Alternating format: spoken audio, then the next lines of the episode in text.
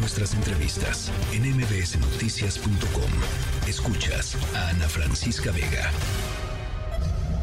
Tomorrow, Secretary Mayorkas, Secretary Blinken and I Mañana el secretario Mayorkas, el secretario Blinken y yo, el procurador Garland, viajaremos a la Ciudad de México para reunirnos con nuestros homólogos y así discutir las amenazas más emergentes y urgentes. Desbaratar los cárteles violentos que fabrican y trafican el fentanilo estará en los temas importantes de la reunión.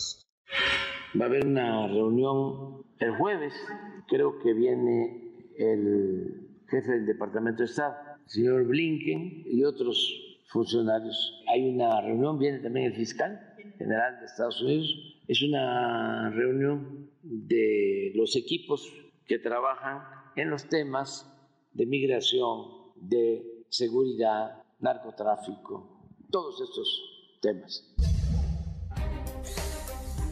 7 de la tarde con 23 minutos. Así es, esta semana será una semana importante en la relación bilateral México-Estados Unidos. Dos de los temas fundamentales, el asunto del fentanilo, Estados Unidos preocupado por la cantidad de muertes eh, anuales que eh, implica el consumo de fentanilo en su territorio y por supuesto el aumento de la presión migratoria en la frontera México-Estados Unidos. A todo esto hay que enmarcarlo eh, en una situación, pues bueno, un contexto pues de eh, mucha polarización política, tanto en Estados Unidos como en México, eh, países que están pasando por em, esto, por la polarización y por un proceso electoral que es, eh, pues no sé si ayude o no, pero claramente hasta el momento no ha ayudado a comprender todos estos temas y encontrar soluciones sensatas a estos temas que son complejísimos de sí mismo. Pero bueno, Andrew Seeley, presidente del Migration Policy Institute, gracias por platicar siempre con nosotros. Andrew, me da mucho gusto saludarte.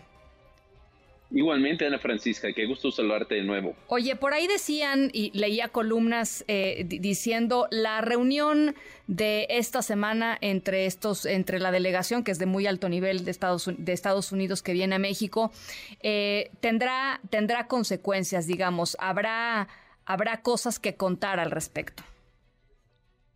Yo creo que sí. A mí, yo, yo creo que el tema migratorio ya eh, está tocando niveles mucho más arriba en los dos gobiernos. Yo creo que obviamente el presidente Biden está poniendo mucha atención, pero también el presidente López Obrador. Y eso quiere decir que sus gabinetes también, ¿no? Y, y por ahí yo creo que va a haber anuncios en el tema migratorio. Y el tema del fentanilo, Mira, el tema de, seguridad pública era un tema casi vetado en la relación bilateral al principio de, la administración López Obrador y ahora sí hay mucha cooperación de pronto otra vez en el tema de seguridad pública, sobre todo con el fentanilo, ¿no? y, me sorprende, ¿no? A mí eso es un cambio notable en un periodo de, de cuatro o cinco años, pero, pero ahora sí están trabajando juntos, identificando donde son los puntos débiles, donde quizás podrían controlar un poquito ese flujo. ¿A qué, a qué atribuyes esto, Andrew? Este cambio. Mira, mira, yo creo que en ambos son temas que al principio le interesaba más al gobierno de Estados Unidos. Como siempre, a mí las drogas y la migración son temas políticos en Estados Unidos, mucho menos en México. Pero ahora yo creo que los números de migrantes sí está preocupando gente en algunas comunidades fronterizas en el norte y sur de México y eso le afecta al presidente López Obrador. Y, el tema del narcotráfico ha sido problema desde hace tiempo en México. el, crimen organizado en México ha sido menos el tema del narco como narco, es el problema del narco como crimen organizado, ¿no? Lo que control territorial. Y yo creo que por ahí también se está cansando. Yo creo que está viendo el presidente López Obrador también algunos efectos en, en, su propio país, en México, ¿no? De estos grupos. No quiere decir que va a ser un ataque frontal estilo Felipe Calderón, no, no creo que, que, que estamos ahí, pero de pronto se está volviendo un tema mucho más, mucho más público y mucho más importante para, para la relación bilateral. Siempre ha habido, digamos, visiones radicales de la frontera en Estados Unidos, políticos radicales en Estados Unidos, políticos xenófobos en Estados Unidos. Pero em, em, eh, yo que he escuchado los últimos dos, me parece que han sido dos eh, debates eh, republicanos de los de los em, aspirantes, digamos, a la candidatura republicana, menos Trump, que no ha asistido a ninguno de los dos. eh, caray, qué colección de, prejuicios y, de, y de ideas, digo, que, que, van hasta, hasta plantear eh, operaciones de, especiales, ¿no? Grupos de operación especial eh, viniendo a México a destruir este, los cárteles de la droga, en fin. ¿Cómo lees tú esto, Andrew? Mira, yo creo que están tratando de apelar a un grupo duro del Partido Republicano que les gustan las declaraciones extremistas, ¿no?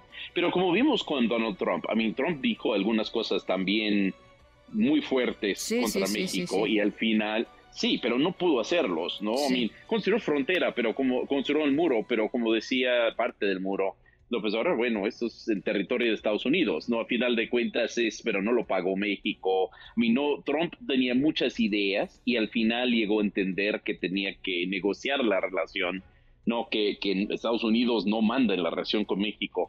Yo, yo creo que ahorita estamos en la, la tiempo de locura, lo llevamos en inglés, ¿no? The, the crazy time, que es el, periodo preelectoral, y ahorita están todos tratando de posicionarse a la derecha de, de Donald Trump y no solamente la derecha, más bien a lo más, como lo más increíble, como Trump hace declaraciones estrepitosas, todos quieren hacer declaraciones más grandes y más estrepitosas, entonces, pero al final yo no creo que lo creen ni lo harían. ¿no? Aunque no van a llegar tampoco.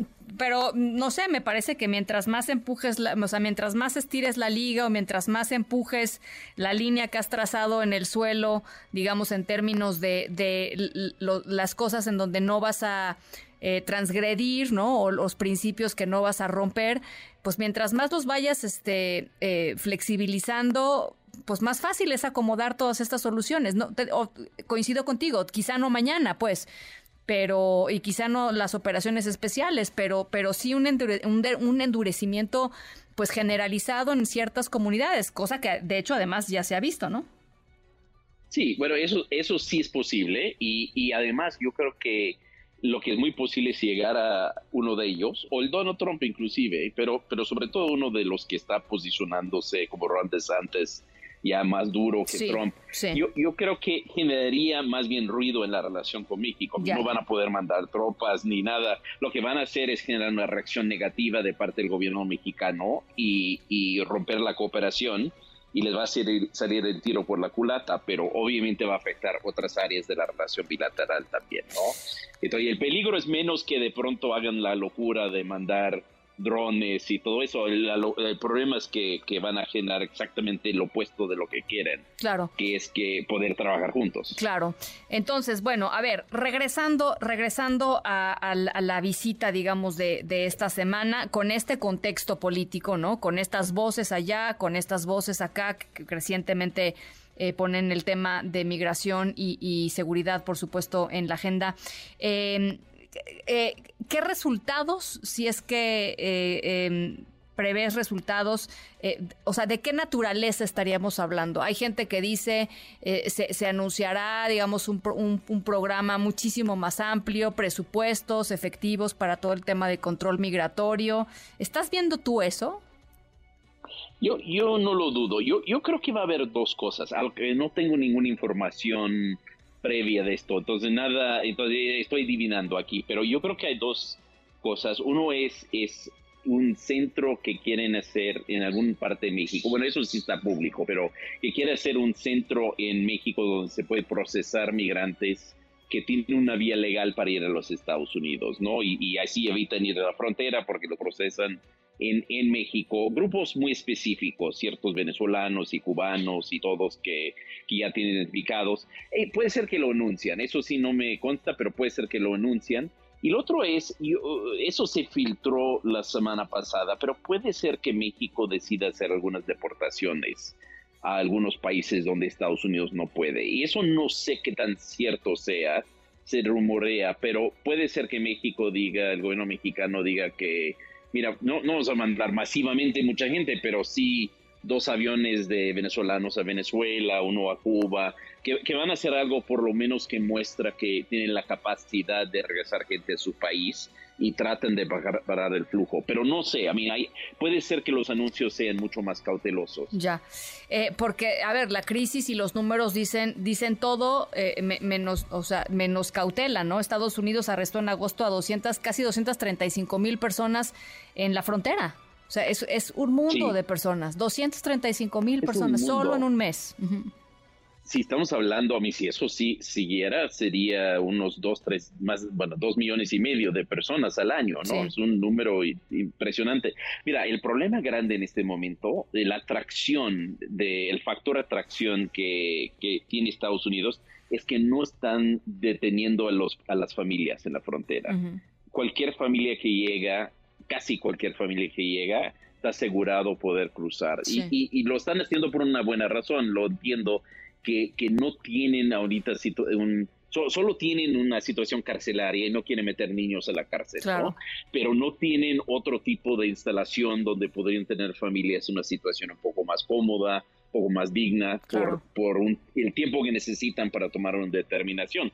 Pero obviamente eso hace el factor llamado, ¿no? A mí ya está llegando sobre todo el, alza ha sido de, de, familias, porque ya salió, claro, ya salió, eh, a mí ya todo el mundo sabe que de los que quieren migrar, que la forma que te van a dejar entrar es con, con niños, entonces ya, y eso sí tienen que ver como, como como encuentran alguna solución que sea digna para las familias, pero tampoco sea dejar pasar todo el mundo, ¿no? Sí, por supuesto. Y decían, por ahí también leía, eh, la migración ha dejado ya de ser un asunto de varones eh, adultos, ¿no? O sea, hoy la migración, eh, hoy la migración es una verdadera crisis migratoria por la por la diversidad de personas que están migrando y porque esto ya no ya no es un tema de, de mano de obra, ¿no? O sea, ya no es un tema de mano de obra.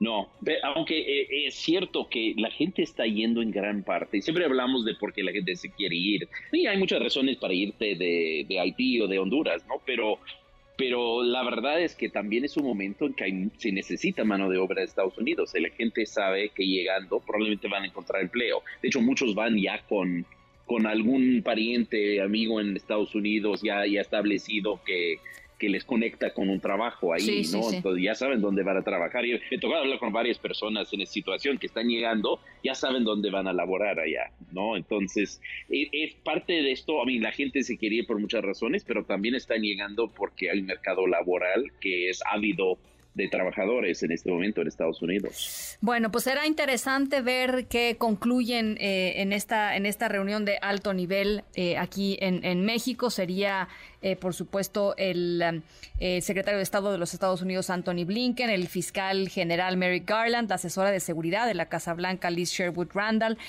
Alejandro Mayorka, secretario de Seguridad Nacional. La plana mayor se, se dejó venir, Andrew. Wow. Sí, eso sí es el plano, es la plana mayor, ¿no?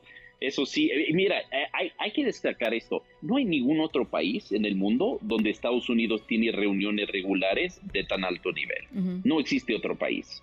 es, es, impresionante. Y esto se construyó poco a poquito durante los últimos 10 años más o menos, pero hay una expectativa que uno o dos veces al año se reúne a nivel de gabinete, pero de tres o cuatro secretarios de ambos lados de, de la frontera eso Estados Unidos no lo hace con Canadá, lo hace de forma menor que en Canadá, pero no, no tan regularmente, no tan visiblemente. Esto es único en la relación México-Estados Unidos, ¿no? Y yo creo que México tampoco lo hace con Guatemala, ¿no? Sí, no, Entonces, Esto realmente habla de la importancia que tiene la relación para ambos lados, ¿no? Y pues yo, yo, diría por el bien de, de muchísimas miles de personas, eh, ojalá lleguen a un acuerdo que efectivamente pueda eh, empezar a poner los pasos, Andrew, para eh, para construir un verdadero sistema eh, migratorio humanitario, ¿no? O sea, porque, es, terrible lo que está pasando en México y en Estados Unidos.